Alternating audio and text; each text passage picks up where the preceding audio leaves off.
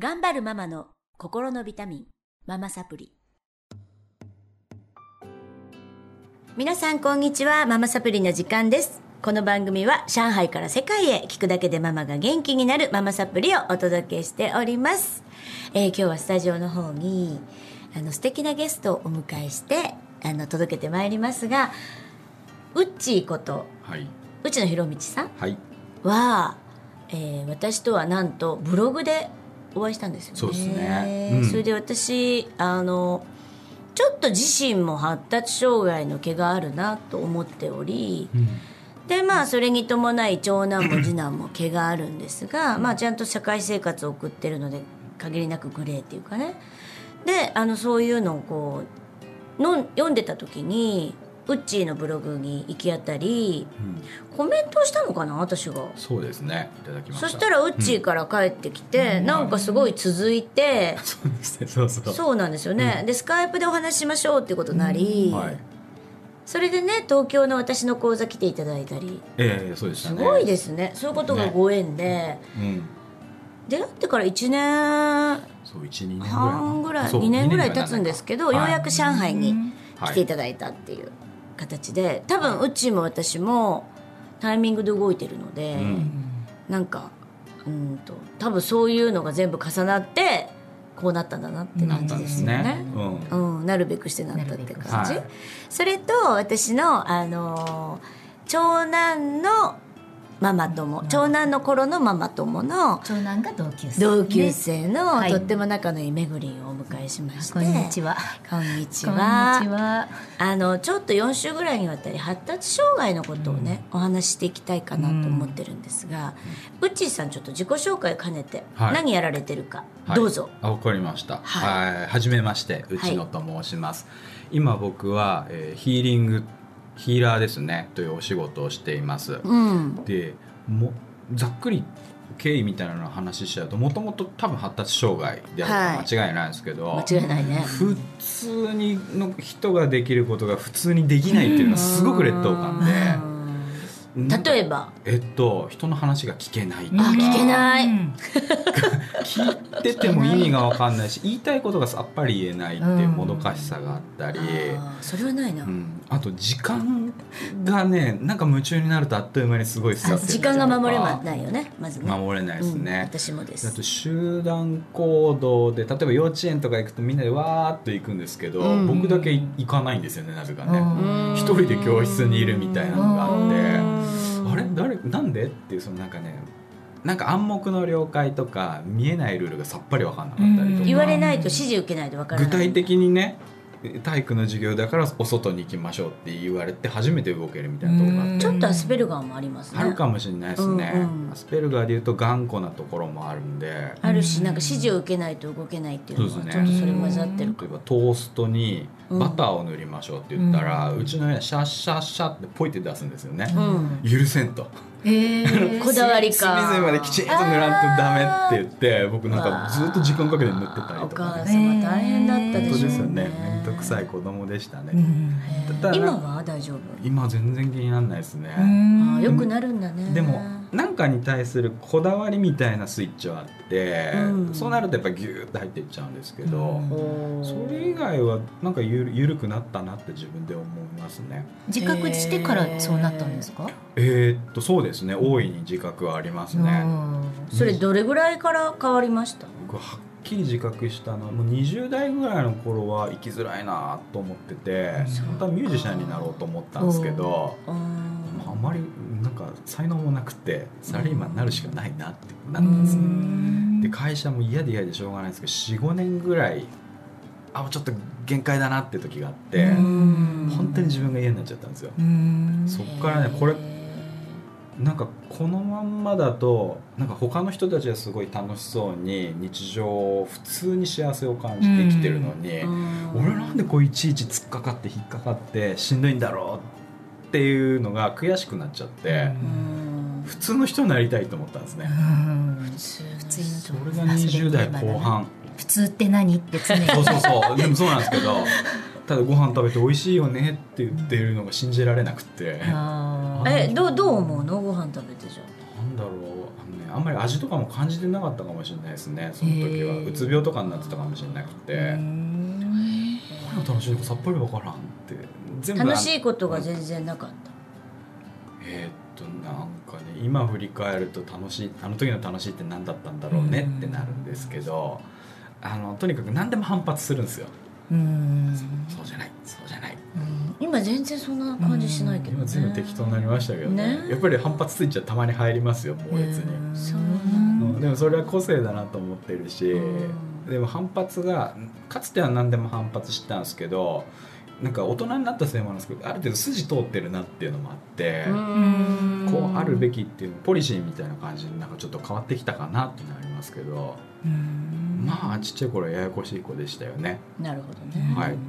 それがどういう段階どういうことで変わったっていうのありますか？一番最初に大きい経験をしたのは、はい。ぎっくり腰なんですけどそれが28歳の時で今でも覚えてるんですけどぎっくり腰っていうのは当時僕体はメカだと思ってたんで、うん。骨の位置を直したり筋肉を整えたら治るんだと思ってたら、うん。1ヶ月引きずっちゃったんですよ。はあで毎日あの油汗垂らしてつり革捕まりながらこう会社に通うっていう日々があってへなんで俺の腰痛ぎっくり腰は治らんのだ？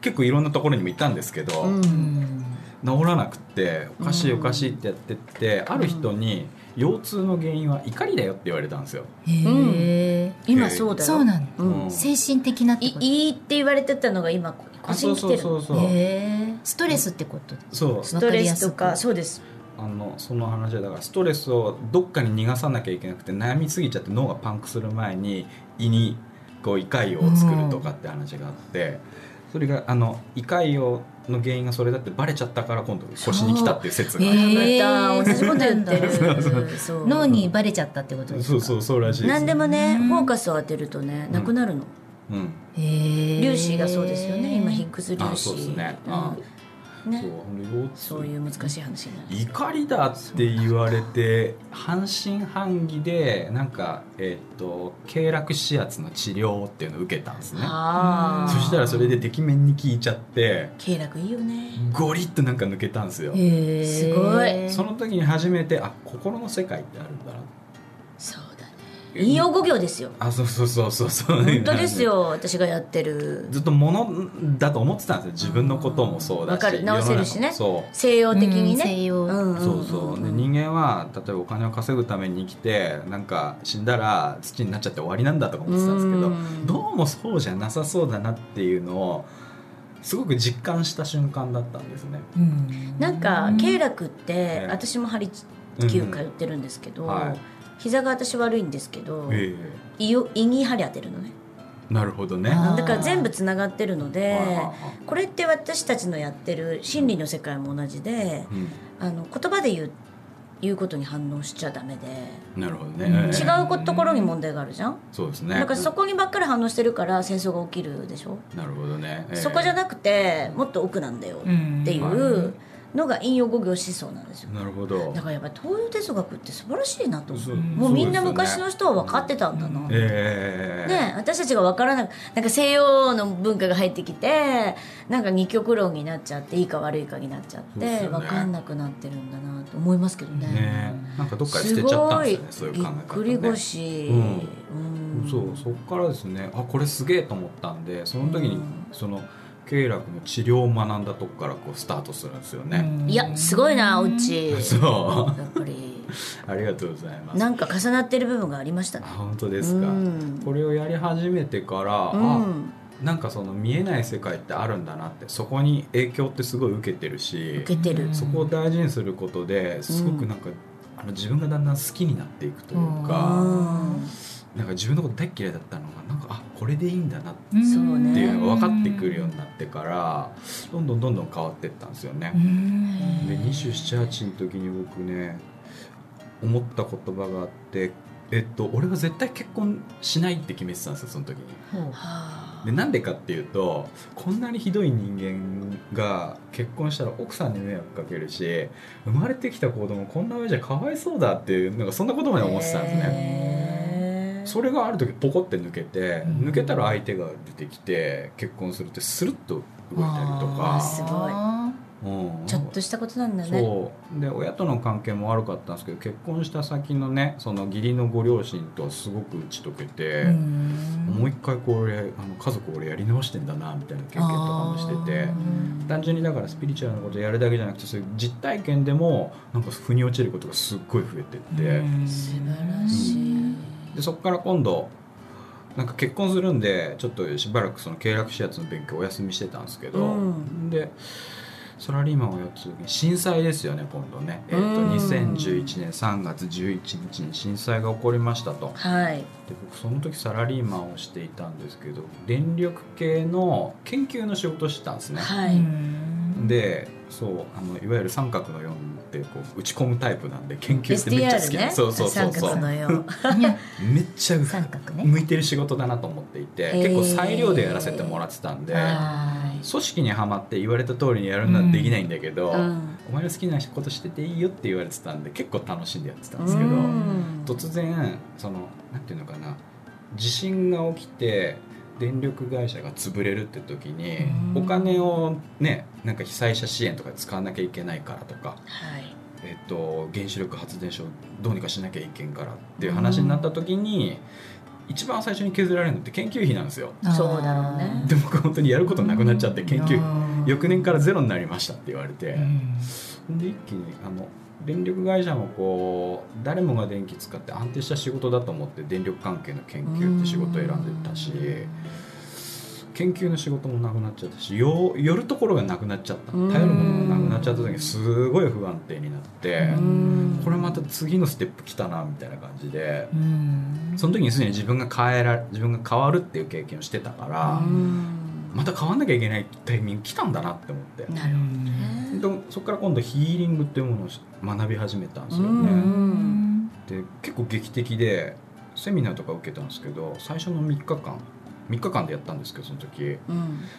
あのそれ以前だと僕会社休む休んだことなかったんですよ、うん。あの本当にやばい時にえー、と1日だけ有給を使って休んで1日で体調を直してまた出るみたいな。有給全く消化しないであの会社の中で誰よりも一番早く来て誰よりも遅く帰るみたいなうん。3人分ぐらい仕事すよくるみたいなこと頑張ったね。よくやってるんですね。ね。でもそれってあのねせヒーリングに習った瞬間にね終わっそれ翌日からですよ。僕定時で帰るようになっちゃったんですよ。なんでだろうって思ったらあの認めてほしくてすごい頑張って仕事してたんですよ、ああすっごいわかる。僕うん俺それじゃないんだって思ったら仕事するのバカバカしくなっちゃって。認められたらね自分がうんね自分で自分を認めたたことになったんでしょうね、ほんで今まで他のやつは仕事ししないしないって思ってたんだけど、実は他の人の仕事を僕は奪ってたんだなとかそういう気づきもあって。じゃあいいやって他の人に任せちゃえ。俺帰るわっつって。帰るになっちゃって。そういう変化っていうのかな、うん。それも大きかったですよねあのこだわりも強かったから自分が完璧にやりたいっていうのもあったんでしょうけど、うん。そういうものをだんだん緩めてって、こんなに変わるんだったら人にもやってあげたいなーって。でヒーリングって道を選ぶんですよ。でその時までまだ自分発達障害って気づいてないんですけどあその時に一緒に勉強してた人のお子さんが ADHD で、はい。狂ったように漢字の書き取りをするって子だったんですうね、ん。で漢字が大好きなんですよ一番画数の多い漢字何か知っているとか言って30分ぐらい語っちゃうような子で、へであのあの発達障害の子ってあの感覚過敏ってあるじゃないですか、はい。でプールとかに入れられるとかも耐えられないと。あでその子が幼稚園の時にプールに先生から投げ込まれちゃったトラウマがあったりとかなんかいくつかそういうことで生きづらさがあってヒーリングをしてもらえませんかって言ってその子連れてきたんですね僕のと。ころにでやってあげた時にいろいろ話聞いてたらなんか自分のちっちゃい子にそっくりと思って。この話をよくよく聞いてって ADHD つながってこういう症状でこういう個性でこういう子なんですって言ったら、あ全部俺当てはまってるって。で納得したんですね。でそれがなんていうのか自分を癒すようで人のこと癒しながらもね自分を癒してるようですごく救われてる感じもあったんでそこから ADHD とか発達障害の人向けにヒーリングできないかなと思って始めたんですよ、なるほど。そう。そしたら ADHD は個性だなって話にだんだんなってきて、うん。これを変え変えるんじゃないなっていうのもまた一つ気づきがあって、うん。そうだよね。苦しくなるんですよね変えようとするとね、僕普通の人になりたい願望みたいなのありましたけど、うん。それも実は苦しい道で。いやそそれね変えようとされてきた歴史ですよねうち自体が一ね回ね普通の人になろうと思ったら余計苦しくなっちゃったそうわ、なんだよね。そういうのやめよう。と個性は尊重するもんだっていうのをそこでまた気づいて。そうすると社会とぶつかるんですよね子供がうね、ん。で社会を変えようって思うんですけど、うんなかなか理解をしてねうんそうそうくれる人もいるけど、うん。まだまだ足りないところもあって、うん。でそうすると見えてくるのは最初に僕にヒーリングうちの子してくださいって言ってきたお母さんなんですよ、うん。板挟みなんですよ。学校とうんの間に板挟みになってたり、週に1回ぐらい謝りに行くんですって学校に。喧嘩して眼鏡壊しただなんだっつってであお母さんのヒーリング超大事と思って。超大事です。そこからなんですよそういうお母さん向けにやるの。すごい話ありがとうございまますお母さんがうちみいたいにパカって何かがあうん。残業しなくていいんだそうそうそんな感じ。本当にね？本当に？本当の意味での腑に落ちたらうん。気にならなくなるんですよ。ええ。私が今そうなんですけど子供のこと一切気にならない。子供は子供。でもうこのままで幸せ。でええ本当に思えてるからあの本当に思えるか思えないかってね。ね。知識はあるんだけど、本当に思えない人って多いので、あー。そこヒーリングがお手伝いできたら本当にいいよね、はいはいはい。すごいプレッシャー。いや素晴らしいね母ちはょっとじゃああのうっちそれはうっちのブログで紹介してるんですかね。何で検索したら、えっとね2つブログをやっているので、あのうちの広道っていう本のですね、野球の外野内野って書いて、はい。博士の博士の博士の道路の道。で検索してもらうと一つ出てきます、はい。と発達障害のためのスピリチュアルヒーラーウッチっていうふうにうん。検索してもらったら両方アメブロですがはい出てきます。はい。はい。ということで、あのーまず第1話目はねはい。ウッチーのちょっと自己紹介えをで終わっちゃいましたけどとてもあの面白いウッチーが分かるお話だったと思うので、ぜひぜひ気になる方ねあのアクセスして聞いていただけたらと思います。お母さんが変わると本当に全部変わるので、それは私も体験してるのでぜひぜひねアクセスしていただけたらと思います、してみます。あそれでちょっと私事ですが私も、えーオンラインスクールをしてまして私もやっぱり発達障害を育てた長男次男長男アスペルガーで多分次男多度症なんですけど、あのー同じです言ってることねお母さんが気づくと、ありのままお母さんに認められると、うん大きく変わるので子供は。っていうことをもうあの練り込んだオンラインスクールができてます。えーっとブログの方でね、えープレゼント動画をプレゼントしてますので皆さんそこにアクセスいただけたらと思います。それではまた来週も引き続きこのメンバーでお届けしていきます。今日はありがとうございました。ありがとうございましたさよならまた来週。